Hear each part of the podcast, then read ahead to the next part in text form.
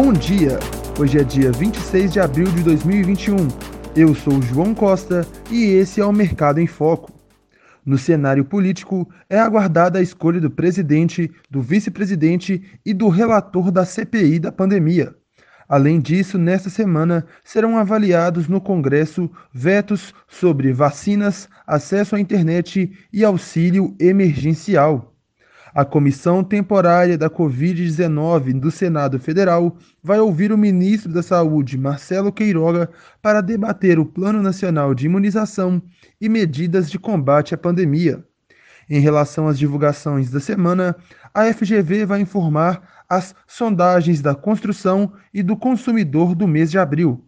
O CAGED vai divulgar os dados da geração de emprego formal de março e o Tesouro informará o relatório mensal da dívida pública federal de março. No cenário internacional, o destaque nos Estados Unidos é em relação à divulgação da confiança do consumidor e o resultado preliminar do PIB no primeiro trimestre. Além disso, o Banco Central anunciará a decisão de política monetária. Na Europa, é aguardada a divulgação preliminar do Índice de Preços ao Consumidor de abril e o PIB da área do euro, no primeiro trimestre. Na China, o foco é a divulgação do Índice PMI da Indústria de Transformação deste mês.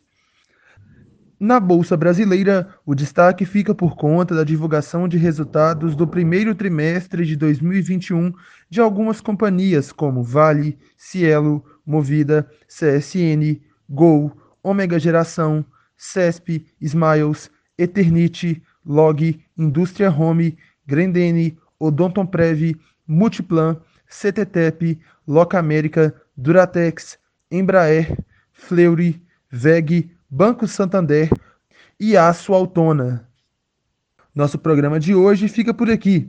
Você pode acessar outras notícias no nosso site mercado1minuto.com.br. Uma boa semana e até segunda-feira que vem.